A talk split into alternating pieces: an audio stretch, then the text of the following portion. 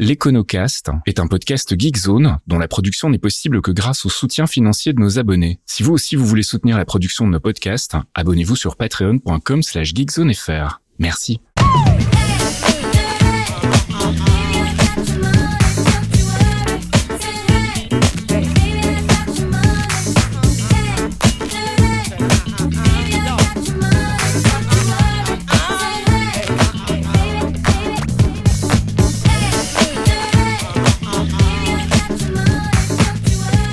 Bonjour Geekzone et bienvenue dans ce 13e épisode de l'Econocast, un rendez-vous quasi mensuel que je vous propose avec mon ami Mickaël Vincent. Salut Mickaël. Salut Faskil, bonjour à toutes et à tous. Alors je voulais d'abord commencer en parlant déjà de l'épisode du mois prochain, puisqu'en fait on a décidé de faire un épisode un peu fourre-tout dans lequel on va euh, bah, traiter des notions qui ne nécessitent pas forcément un épisode complet, des choses qu'on peut expliquer plus brièvement. On a déjà quelques petites idées, mais on voulait aussi avoir les vôtres, donc n'hésitez pas à passer euh, dans euh, les forums de Geekzone et venir nous demander des éclaircissements sur certains termes, certaines notions de finance et d'économie que vous ne comprenez pas bien. Et puis bah, comme ça, ça nous permettra de faire un, épisode un petit peu, je sais pas, méga mix avec plein de termes, plein de termes qui ne mériteraient pas un épisode complet. Euh, cette fois-ci, en revanche, ça mérite largement un épisode complet. Ça fait déjà un petit moment qu'on en parle. Enfin, on en parle régulièrement. En tout cas, j'ai l'impression, Michael. Eh ben oui, ça y est, on y est. On va enfin parler ensemble de la crise des subprimes. Bon, euh, si vous nous suivez euh, régulièrement, c'est pas la première fois qu'on qu'on la convoque cette fameuse crise des subprimes, mais on s'est dit pourquoi pas le faire maintenant? Et euh, puisqu'il s'agit d'un événement un peu particulier, une fois n'est pas coutume, je propose de déroger un peu à la règle et euh, ne pas te laisser commencer avec une définition, mais je vais démarrer avec une question pour toi. Mhm. On a fêté un anniversaire le 15 septembre dernier, on a fêté les 15 ans d'un truc. Oui, bah alors je le sais parce que je le vois dans la conduite, mais effectivement, tu me l'aurais demandé comme ça de but en blanc, je ne t'aurais pas cité forcément Lehman Brothers dans les événements qui m'ont marqué il y a 15 ans. Ah oui, et non, effectivement, donc euh, le 15 septembre 2008, il y a 15 ans, donc euh, Lehman Brothers faisait faillite, hein, donc Lehman Brothers, une grosse banque d'affaires qui donc s'est retrouvée sur le carreau. Euh, quand on dit euh, grosse banque d'affaires, c'est vrai que c'est historique parce que c'est vraiment euh, la plus grosse faillite bancaire. Hein. On parle de plus de 600 milliards de dollars à l'époque. Hein. Mhm. Donc si on réajuste à l'inflation, c'est un truc énorme parle de banques qui seraient euh, presque de la taille euh, de, de banques comme euh, la, la Société Générale ou la Deutsche Bank hein, en, mm. en, comparaison. Une banque américaine, hein, à l'époque c'était la quatrième plus grosse banque à, à l'époque, hein, plus grosse banque américaine, donc un gros truc, hein, quatrième derrière Goldman Sachs, Morgan Stanley et Merrill Lynch, donc des noms qu'on connaît encore un peu, qui avait plus de 25 000 employés, mais à la différence de certaines de ces banques, c'était une banque uniquement d'investissement, donc contrairement à une banque comme la Société Générale ou la BNP qu'on connaît bien, euh, où on a des agences et, des activités de dépôt pour le commun des mortels. Cette banque-là était uniquement euh, focus finalement sur l'investissement, donc sur les, salles de marché, euh, la grande finance, et donc n'avait pas forcément de petits bureaux un peu partout pour aller faire des prêts à la consommation. Alors, ce qui l'a fait tomber, c'est la crise des subprimes, on l'a dit, mais c'est quoi alors du coup une subprime? Alors, une subprime, le mot subprime, usuellement, on l'attache à un prêt donc un prêt subprime, c'est un prêt risqué hein, qui peut être un prêt hypothécaire, donc euh, pour acheter une maison, un prêt euh, de type euh, les cartes de crédit, hein, ou un leasing, hein, les fameuses locations de, voitures. Bon, c'est très américain hein, le, leasing, même si ça existe de plus en plus en Europe et aussi en particulier en Belgique par ailleurs. Mhm.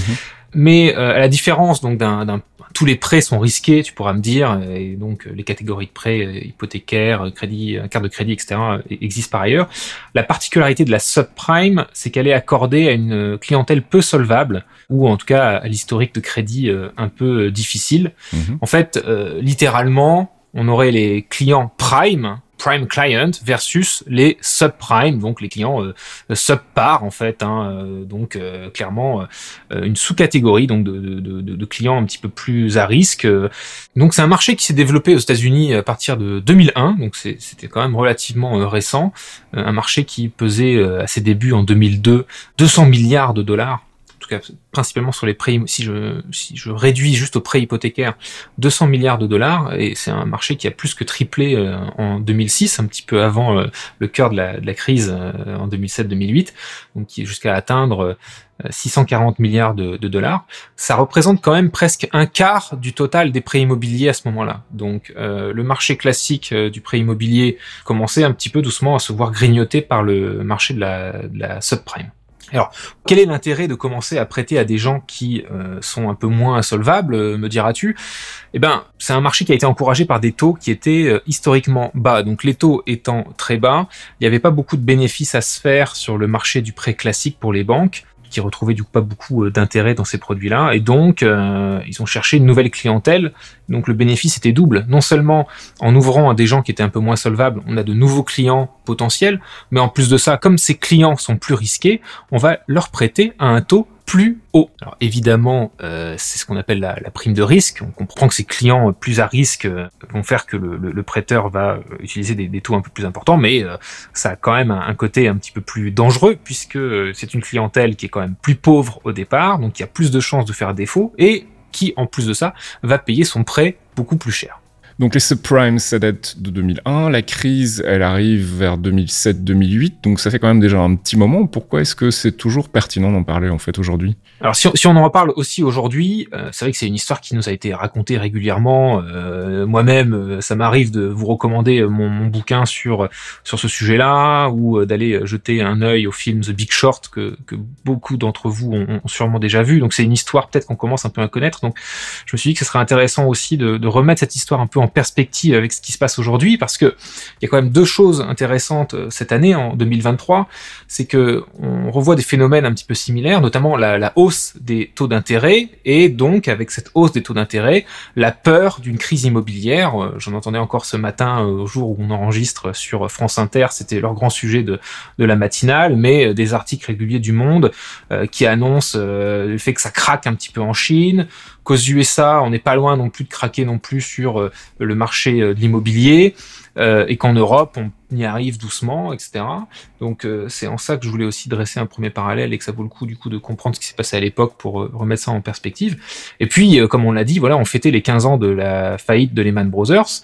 C'était un événement historique, mais au mois de mars, on en a parlé aussi lors du, du hors-série, on a revu quelques faillites bancaires, de, de, banques pas aussi grosses que Lehman, mais quand même, avec SVB, First Republic Bank, ou dans le cas de Crédit Suisse, qui elle était aussi grosse que Lehman. Donc à l'époque, la question se poser de savoir si on allait avoir une crise des subprimes bis, d'où mm. l'intérêt de revoir un petit peu ce, cas d'école, ce, cas d'étude. Il y a des points communs, c'est pas tout à fait la même chose, donc on va essayer de remettre ça en perspective. Alors on comprend que c'était de base déjà un projet un peu à risque, ces subprimes, que ça s'est un peu emballé et euh, visiblement donc ça a bien bien bien merdé. Euh, mais pourquoi du coup ça a merdé en fait? Qu'est-ce qui a déconné et pourquoi ça n'a pas fonctionné comme ça aurait dû fonctionner? On, se doute hein, que qu'effectivement le, marché du prêt hypothécaire subprime s'est emballé. On prête à des gens, à des clients qui sont euh, euh, plus euh, risqués. Donc, qu'est-ce qui peut mal se passer? Il y avait ce, fameux acronyme des prêts ninja. Est-ce que ça te rappelle quelque chose? Mm, Absolument pas. Alors Ninja, c'était un acronyme un petit peu catchy pour dire no income, no job, et no asset. Qu'est-ce que ça veut dire en bon français? C'est qu'en fait, euh, ces prêts subprime étaient destinés à une clientèle peu solvable, sauf qu'en pratique, ça s'était tellement emballé, cette nouvelle clientèle, qu'en fait, euh, ces personnes non solvables étaient euh, un petit peu désignées sous l'acronyme NIJA. C'est des personnes qui étaient plus que non solvables, c'est des personnes qui n'avaient pas de salaire, hmm. qui n'avaient pas de job, qui n'avaient pas de revenus et qui n'avaient pas euh, d'actifs, de, de patrimoine, etc., pas d'apport, donc vraiment rien. Donc le, marché s'est emballé parce que on faisait plus le boulot des vérifications. On allait chercher de nouveaux clients. Euh, il y avait un tel appétit pour ces euh, nouveaux prêts que euh, les subprimes ont vite supplanté euh, les, prêts les, plus les plus safe. Hein. C'est pour ça que je, disais en 2006 on est arrivé à un quart du marché. Bon, le prêt immobilier c'est quand même un marché à, long terme. Hein. On prête sur 10, 15, 20, 30 ans parfois. Donc pour qu'en 2006 un quart des prêts immobiliers soient des prêts subprimes, c'est quand même que ils, se sont ils se sont bien activés. Donc il y a eu il y a eu effectivement des, des, des abus. Ces prêts rapportaient plus parce qu'il y avait une grosse prime de risque. et en plus de ça, on vérifiait pas les profils, donc il était facile pour des pour une clientèle d'avoir euh, un, voire parfois plusieurs prêts euh, subprime euh, sans que ces personnes aient beaucoup de revenus. Et, évidemment, il y a un moment donné, ça, ne pouvait que mal se passer. Pour te donner peut-être un, chiffre, si, je prends tout le marché de l'immobilier, hein, pas que les subprimes, on a bien compris qu'il y avait un quart des prêts qui étaient des prêts subprimes, à un moment donné, au pic de la bulle, il faut comprendre que si on prenait un petit peu la taille du marché de l'immobilier, dont, dont j'ai pas le chiffre là sous les yeux, mais qui représentait X milliards, eh ben l'équivalent du marché hypothécaire, donc du prêt immobilier, mmh. représentait 99% du marché de l'immobilier. Pour, pour, comprendre un petit peu ce que ça veut dire, c'est qu'on avait presque 100% de la valeur qui était empruntée et c'est pas commun parce que en général quand on va aller euh, emprunter pour acheter un appartement ou une maison, on va avoir un apport qui peut être très faible, 0, 5, 10%, mais euh, ça peut aller jusqu'à 40, 50% ou plus et puis plus on avance dans euh, l'historique du prêt, plus la partie remboursée est importante. Donc on est on est rarement à quasiment 100% de l'équivalent du marché qui est égal au marché de sa dette, si tu veux. Donc c'est pour montrer à quel point cette bulle prenait quand même de, l'importance. Et euh, là, une autre raison aussi qui fait que ça s'est emballé et que ça ça a pas tenu, c'est que c'est une bulle monétaire. Je crois qu'on l'avait déjà expliqué dans un épisode précédent, mais euh, les, les prêteurs euh, en fait ont le pouvoir de création monétaire, c'est-à-dire que si je vais moi demain voir ma banque pour lui demander un prêt immobilier, elle va pas sortir 100 000 euros de ses coffres, elle va créer 100 000 euros puisque les crédits font les dépôts, c'est la méthode de création monétaire par, euh, par le privé. Et donc, in fine, euh, il suffisait de trouver un client qui voulait bien un prêt pour euh, automatiquement pouvoir créer l'argent équivalent. Donc, il y avait, il y avait à un moment donné nos limites. Quoi. Et donc, forcément, cette bulle monétaire, sans surprise, elle éclate. Elle éclate parce que la pérennité de ce système, ça dépend de deux conditions. D'une part, des taux d'intérêt relativement stables, Hein, donc on l'a dit, euh, ces, clients sont peu solvables, on leur prête à plus cher, mais ça reste un prix acceptable parce que les taux directeurs étaient relativement bas. Donc ça ne marche que euh, si les taux d'intérêt restent stables, et puis ça marche aussi si l'immobilier augmente en valeur, s'il y a une appréciation régulière de l'immobilier. Comme ça, si j'achète un appartement à prix X, mais que dans les 5 ans il a pris 20%, je vais très vite rattraper le fait que j'ai payé beaucoup en intérêt, et je vais quand même m'y retrouver. Mais la bulle éclate parce que, et c'est là où il y a peut-être encore une fois wink wink euh, un parallèle avec ce qui se passe en ce moment, c'est que la Fed, hein, donc la Banque centrale des États-Unis, a progressivement relevé son taux directeur de 1% à 5,25% entre 2004 et 2006. C'est très très proche du rythme actuel où en fait euh, les taux d'intérêt euh, à, cause de, euh, de l'inflation, de la période inflationniste qui a démarré en 2021, fait que en 18 mois en fait les taux sont passés de 1 à 5% en Europe, de 0 à 4%, etc. Donc, donc sur la même échelle de temps, la même échelle de, hausse des taux. Et ce qu'il faut comprendre, c'est que augmenter un taux de 1% à 5% veut pas dire que euh, ta mensualité sur ton prêt immobilier va juste prendre de 1 à 5% de plus. Non, euh, c'est des taux qui passent de 1 à 5, donc qui peuvent multiplier, enfin qui sont multipliés par 5 en l'espace de 18 mois. Et donc, l'équivalent sur le prêt immobilier, ça peut être une mensualité qui va doubler, tripler, quadrupler. Ça va très vite, surtout quand on est sur des prêts où on a peu d'apports et où euh, on rembourse d'abord les intérêts avant de rembourser le principal. Et donc, ça va très très vite. Et ce qui joue pas mal aussi sur ces prêts subprime, parce qu'évidemment c'est la, petite saveur en plus, c'est que l'essentiel du marché des taux subprime aux États-Unis, c'était évidemment sur des taux variables. Donc on va payer le taux de la Fed plus euh, la surprime euh, du broker ou du, du, prêteur, mais donc évidemment quand on passe de 1% à 5%, ça veut dire qu'on peut estimer qu'un prix immobilier qui avait démarré à 5% comme étant 1% plus le, la prime de risque passe d'un seul coup à 7, 8, 9, 10%. Donc évidemment ce qu'on a commencé à avoir euh, à partir de 2004 et jusqu'à 2006, c'est une augmentation assez importante des défauts de paiement, hein, donc de, de, de, personnes qui ne pouvaient plus rembourser leur, leur emprunt.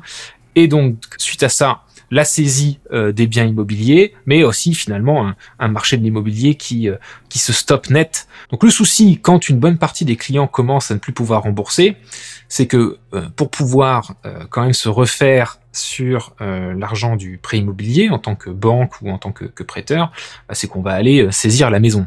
Euh, en question. Sauf que quand ça commence à arriver à une échelle assez importante, euh, il y a plusieurs problèmes qui vont arriver.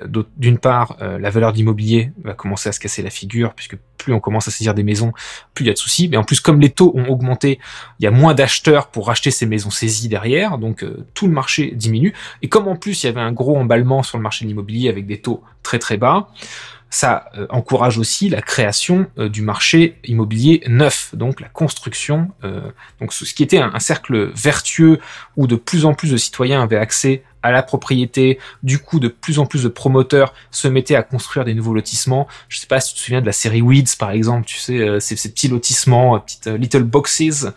Bon, clairement sur à partir de 2005-2006, beaucoup de ces projets-là ont, ont, ont, eu un stop. Parce que la valeur de l'immobilier se cassait la figure, ça, ça commençait à perdre de sa valeur et donc on a eu affaire effectivement à une crise de l'immobilier, la crise des subprimes qui a amené la, la grande crise financière qu'on connaît. C'est d'abord et avant tout une crise de l'immobilier à cause d'un emballement d'une bulle de crédit. Alors comment est-ce qu'on passe justement d'une crise spécifiquement immobilière à une crise financière puis à une crise économique mondiale? Parce que c'est ça aussi qui est marqué avec la crise des subprimes, c'est que ça s'est pas cantonné à l'immobilier, ça a vraiment fait tache d'encre dans tous les domaines. En fait, tout le monde a trinqué en gros. Oui, oui, absolument. Alors il y a, des phénomènes euh, qu'on a déjà un petit peu touchés. Si j'ai quelques défauts de paiement, bon, bah, je peux aller saisir la maison, mais j'en fais pas un phénomène systémique et donc je récupère mon argent, tout va bien. Là, on a commencé à prêter sur des quantités quand même assez importantes à des acteurs qui ne pouvaient plus rembourser. Donc là, en fait, euh, on s'est retrouvé à euh, ne plus pouvoir absorber finalement les saisies de maison et donc créer une baisse de l'immobilier complètement euh, encouragé aussi cette baisse de l'immobilier par euh, la montée des taux qui fait que euh, pour accéder au neuf ou même les gens très solvables qui voulaient commencer à acheter bon bah ont moins accès au crédit. Donc on a une baisse générale de l'immobilier. Donc déjà on voit un peu l'aspect systémique qui peut y avoir par rapport à un simple petit choc de, de l'immobilier. Mais ce qu'il faut comprendre aussi et là on revient un petit peu au côté, au côté contagion c'est que ce que je raconte là aurait dû finalement uniquement faire peut-être une crise économique américaine. Pourquoi c'est devenu une crise économique euh, mondiale? Et qu'est-ce qui a encouragé finalement aussi le fait de ne pas avoir à s'embêter à vérifier euh, la solvabilité des clients, même des clients subprime, et qu'on est arrivé à des prêts ninja, que je décrivais tout à l'heure, c'est qu'en fait, grâce aux produits dérivés, les prêteurs arrivaient à se débarrasser du risque. Je m'explique. Dans un monde un petit peu à l'ancienne ou un peu plus euh, rationalisé entre guillemets, si j'ai envie d'acheter une maison, je vais aller voir euh, ma banque. Elle va euh, regarder un petit peu ce que j'ai comme actif, ce que j'ai comme revenu, et elle va me prêter uniquement si elle pense qu'elle a une bonne chance quand même de se refaire. Et ça garantit, c'est une relation bilatérale entre la banque et moi, hein, c'est que si à un moment donné je peux plus payer, elle va saisir la maison et elle va saisir une maison, voilà, euh, et pas 50, c'est pas systémique, euh, ça peut aller. Et donc c'est une relation bilatérale. Ce qui s'est passé avec la crise des subprimes et grâce aux produits dérivés, c'est que j'avais des, du coup des, des, des, prêts immobiliers en tant que banque qui étaient beaucoup plus risqués. Et finalement, j'avais peut-être aussi un peu la flemme euh, d'aller du coup saisir les maisons si l'acheteur ne pouvait plus rembourser. Et donc Qu'est-ce qui s'est passé? On a créé ce qu'on appelle les euh, RMBS pour euh, Residential Mortgage Backed Securities. Alors qu'est-ce que c'est? Euh, C'est littéralement des obligations adossées à des prêts résidentiels. Et donc pour la banque, ce qu'on a fait, c'est qu'on a mis tout un tas de prêts immobiliers, y compris des prêts risqués, dans un produit financier, une obligation, ce fameux RMBS, qu'on a pu ensuite revendre sur les marchés. Donc pour le banquier qui fait ça, c'est super parce que j'ai le côté diversification du risque. Je mets de, de très bons prêts euh, très très peu risqués mélangés avec des prêts un peu plus risqués et mélangés avec des prêts subprime en me disant que en moyenne je vais réussir à me refaire, c'est génial. Et puis je, je, casse un peu cette relation bilatérale où je me dis qu'en cas de défaut de paiement, je vais me refaire en allant saisir la maison. Là, quelque part, j'ai déjà refilé le bébé à une autre banque ou à un investisseur, probablement aussi en dehors des États-Unis grâce à ces produits financiers. Et puis euh, CF, l'épisode précédent sur les produits dérivés, euh, ça a tellement de monde de se mettre un petit peu sur ces prêts immobiliers parce que, je vous rappelle, l'attrait des subprimes, c'était de pouvoir prêter plus cher et donc d'avoir un retour sur investissement plus important. Donc à une époque où les taux étaient bas, j'avais aussi beaucoup d'investisseurs qui étaient plus intéressés d'acheter des obligations liées à l'immobilier, mais qui rapportaient 3, 4, 5% plutôt que 1 ou 2%. Donc ces trucs-là ont, ont été tellement euh, populaires que tout le monde voulait s'y mettre, à tel point que euh, après les RMBS, il y a eu des CDO, des CDS, tous ces produits dérivés. Et là, je, je, je renvoie à l'épisode du euh, mois dernier sur ces questions-là, euh, et ce fameux effet levier qui a fait que tout le monde avait la, la, main dans, dans, le pot de confiture. il n'y avait pas besoin de faire, d'être aussi diligent sur les conditions d'octroi du, du, crédit, puisqu'on avait déjà refilé la patate chaude, et la patate chaude pouvait parfois être très très lointaine. Donc c'est là où on est passé d'une crise finalement de manière assez classique d'une crise immobilière à une crise économique, mais la crise économique américaine est devenue une crise financière mondiale parce que pas mal de banques et d'investisseurs étaient, euh, étaient de l'autre côté de ces euh, magnifiques RMBS et de ces fameux euh, CDS, et qu'à un moment donné, euh, la chute du marché immobilier et le non-recouvrement des, des, des, paiements de cette dette sous-jacente, bien évidemment, a forcé quelques banques à faire faillite et a fait pression sur le système bancaire américain. Ok, donc du coup, bah, quand la banque Lehman dont on parlait tout à l'heure est tombée, ça a été un peu l'effet domino sur la planète. Oui, oui, parce que donc la contagion, elle, est double. J'aurais peut-être, euh, ça vaut le coup de préciser ça. Évidemment, il y avait une contagion, euh, je dirais directe, sur le fait que beaucoup d'investisseurs étaient exposés euh, à ces produits-là, aux États-Unis principalement, mais aussi en dehors. Donc ça a pu causer quelques problèmes à des banques qui, qui, étaient en dehors du sol américain. Mais évidemment, ce qui a été le plus médiatisé, c'est les faillites des banques américaines. Mais il faut pas oublier que la première à avoir eu des problèmes euh, lié à la crise subprime, c'était déjà en 2007, pas en 2008, et c'était la BNP, euh, le, bureau de New York, qui avait du mal déjà à sortir de ses positions euh, à cause du, marché de l'immobilier qui s'était retourné. Et puis bon, la plus médiatique, c'est les Man Brothers, et là où ça a effectivement créé une deuxième contagion, un deuxième effet qui se coule, c'est que même si les autres banques, les grosses banques dans le monde, n'étaient pas exposées directement au subprime et avaient fait un peu plus gaffe sur la sur leur investissement. Euh, Lehman était un acteur tellement important qu'on pensait euh, intouchable, hein, ce qu'on appelle les too big to fail.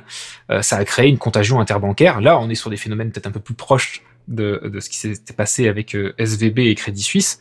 C'est que même sans exposition directe ou sans contagion directe, l'impact euh, de la faillite d'une banque tellement importante, en fait, crispe complètement les échanges interbancaires.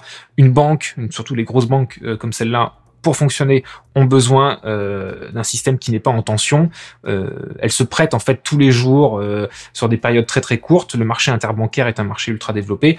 Là, forcément, il y a du sable dans la courroie. Les banques ne se font plus confiance euh, et ça peut précipiter aussi des contagions, même s'il n'y avait pas d'exposition directe au, au, subprime.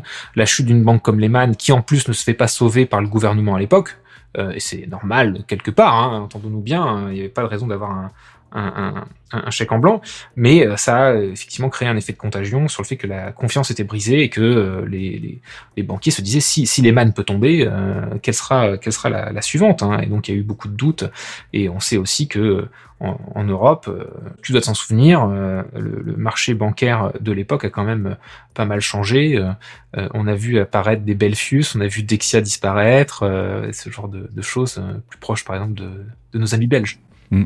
Bon alors heureusement tout ça est loin derrière nous, mais est-ce qu'on est pour autant euh, en sécurité aujourd'hui? Est-ce que c'est une situation qui peut se reproduire? Alors il y a des similitudes et il y a des différences. Peut-être pour commencer par euh, la différence la plus évidente, parce qu'on a insisté sur le point commun qui était cette remontée assez rapide des taux qui a fait pression sur le marché du prêt hypothécaire en particulier, mais euh, qui s'est conduit à cause des taux variables aux États-Unis à des défauts de paiement euh, ce sont ces défaillances qui ont d'abord mis le feu aux poudres. Alors ça a contaminé le reste, mais c'est d'abord ces défaillances qui ont mis le, feu aux poudres. Heureusement, là, là-dessus, on n'en est pas encore là. Euh, surtout que ici, notamment, euh, on est plutôt sur des taux fixes et que par ailleurs, des prêts type subprime, ça quand même vachement calmé.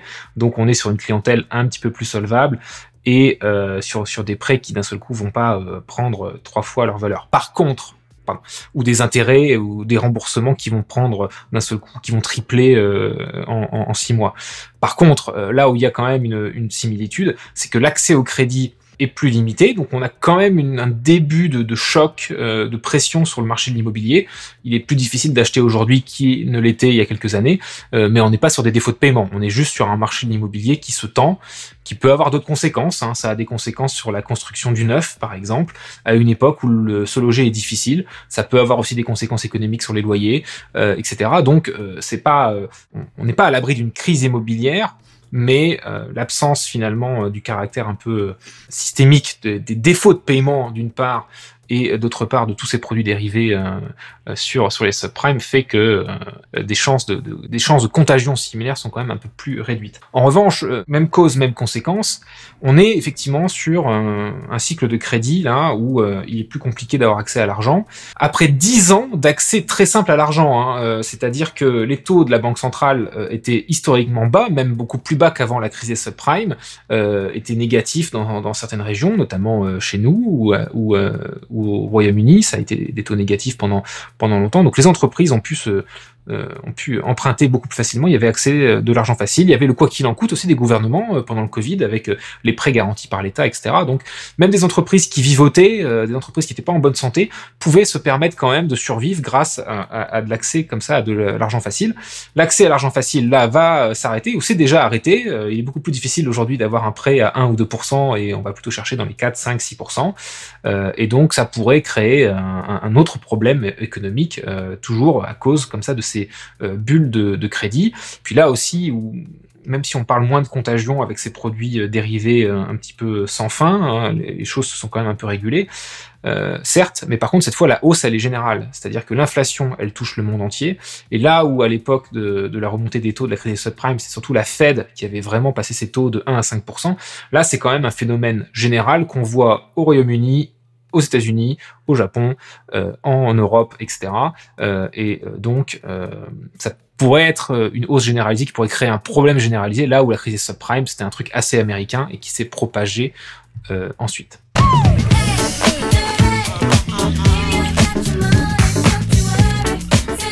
Et c'est la fin de ce 13e épisode de l'Econocast. On espère qu'on vous en aura appris un peu plus sur la crise des subprimes, en tout cas qu'on aura clarifié un petit peu le phénomène. Euh, on vous glissera bien évidemment des recommandations de lecture dans euh, le billet qui accompagne ce podcast. Et puis donc on se retrouve le mois prochain pour un épisode un peu fourre-tout. Donc je rappelle, hein, si vous avez des demandes spécifiques sur des notions que vous voudriez qu'on explique et qui euh, sont relativement faciles à expliquer en quelques minutes, eh bien n'hésitez pas à glisser ça dans les commentaires du forum. Et puis nous, on regardera, on fera une petite sélection pour le mois prochain, n'est-ce pas, Michael? Absolument. Sur ce, on vous laisse et on vous dit à la prochaine dans un nouvel épisode de l'Econocast. Ciao À la prochaine, salut Un podcast signé Faskill. Faskill.com Les Clairvoyants, c'est le rendez-vous mensuel de Geekzone présenté par Faskill, Fox Monsieur et Archeon, un podcast d'une heure sur le MCU, le Marvel Cinematic Universe, des news, du théorie crafting rigolo, des focus avisés pour tout vous apprendre sur l'univers Marvel, et bien entendu un peu de musique. Pour découvrir tout ça, rendez-vous sur geekzone.fr. On vous y attend, amis True Believers.